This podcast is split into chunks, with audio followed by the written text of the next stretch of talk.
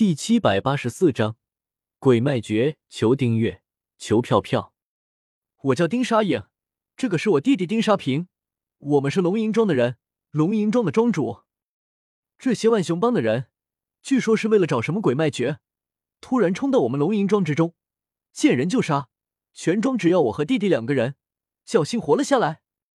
丁沙影听到贾轩的话，轻抚着昏迷不醒的丁沙平。满脸伤感的回道：“你爹是丁红叔叔。”贾轩听完丁沙影的话，忍不住惊呼道：“丁沙影听到贾轩叫他爹丁红叔叔，有些疑惑的问道：‘你是什么人？’我爹是虎啸堂的堂主贾子直，我是他的二女儿贾轩。”贾轩有些激动的说道：“你是贾伯伯的女儿贾轩？”丁沙影闻言。有些不敢相信的叫道：“丁沙影自然也听他爹说过当初景门三煞的事情。有了丁红和贾子直这层关系，丁沙影和贾轩之间顿时亲近了不少。沙影妹妹，到底发生了什么？万雄帮的人为什么会杀龙吟庄的人？”贾轩有些焦急的对丁沙影问道。丁沙影叹了一口气，将所有的事情。从头到尾的给贾轩说了一遍，然后有些疑惑的问道：“贾轩姐姐，你们怎么会出现在这里啊？”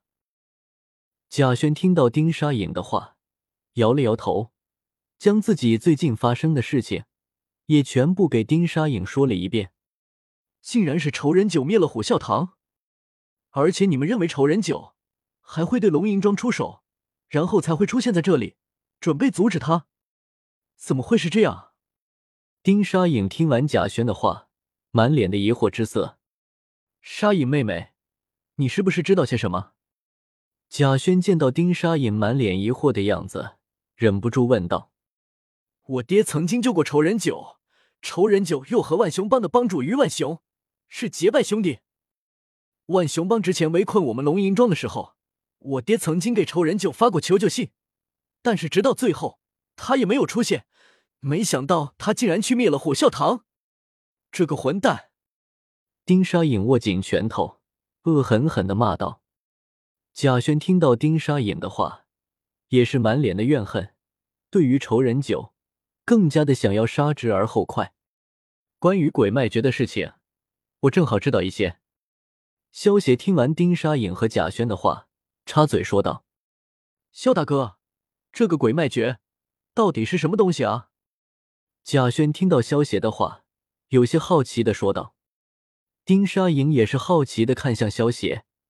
对于这个导致他全家被灭门的鬼脉诀，丁沙影也很想知道，这到底是个什么东西。鬼脉诀乃是世间至阴至邪的功法，隐藏在两山夹缝所向的地势之中，按堪舆之说，称为天斩煞地势。龙吟庄所在的北冥山，正是这种天斩煞地势。”如果这种地势之中的生灵被荼毒之后，会产生巨大的怨气，从而将地下的鬼脉诀激活。被激活的鬼脉诀是一股至阴之气，非成年人所能承受，必须由童子的纯阳之身将其中和。鬼脉诀必先融汇于童子体内，贯通其血液之中，经过七七四十九日与童子完全融为一体，该童子就被称为至阴童子。到时候练功者只需杀掉这阴童子，饮其血食其肉，便可练成此功。萧邪神情凝重的将鬼脉诀的来历告诉了丁沙影和贾轩两人。好残忍的功法！贾轩听完萧邪的话，脸色巨变。难道说那个神秘人往平平体内灌输的黑气，就是真阴之气？他之所以救我们，其实是想要用平儿来练功。丁沙影脸色难看，看着昏迷不醒的丁沙平，心中难受不已。萧大哥，你有没有办法帮帮平平？他还这么小，他不应该受这些罪的。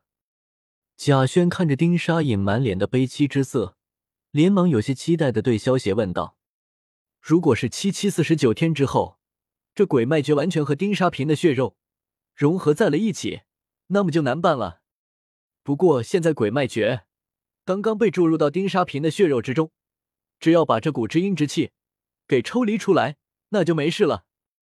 萧协见到贾轩一脸期待的看着自己，轻笑道：“真的？那真是太好了，萧大哥，那你赶紧将平平身体里的至阴之气给抽离出来吧。”贾轩听到萧协的话，迫不及待的说道：“想要抽离出至阴之气，必须找个安静的地方才行。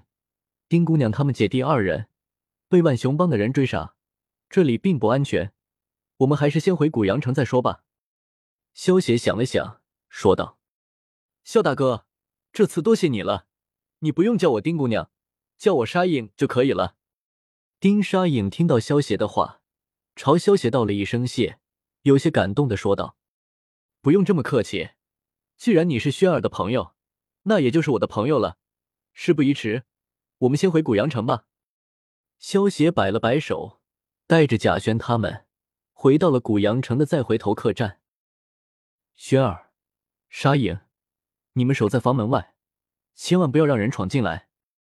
萧协跟贾轩和沙影吩咐道：“萧大哥，你放心吧，就算是搭上我的性命，我也不会让人打扰到你的。”丁沙影看了一眼被萧协抱着的丁沙平，郑重的说道：“萧大哥，我们一定不会让人进去了。”贾轩也是一脸认真的点了点头。那就好。萧协点了点头，抱着丁沙平进入了房间之中。萧协关好门，将丁沙平放到床上，右手一翻，取出一张风灵符，往其中注入法力，然后将风灵符贴在了丁沙平的脑袋上。当风灵符贴在丁沙平的光头脑袋上，便开始发出淡淡的荧光，而丁沙平体内的至阴之气。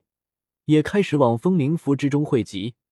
十分钟之后，丁沙平的体内所有的至阴之气便全部被封印在了风灵符之中。小家伙，不用着急，你就再多睡一会吧。萧协看着快要苏醒过来的丁沙平，点了丁沙平的睡穴，让他昏睡了过去。将丁沙平安置好后，萧协意念一动，进入到了崇拜空间之中。崇拜空间之中，萧协拿着封印着至阴之气的风灵符，意念一动，将炼丹炉给调了出来，接着将风灵符给扔了进去，花费了十万积分进行炼丹。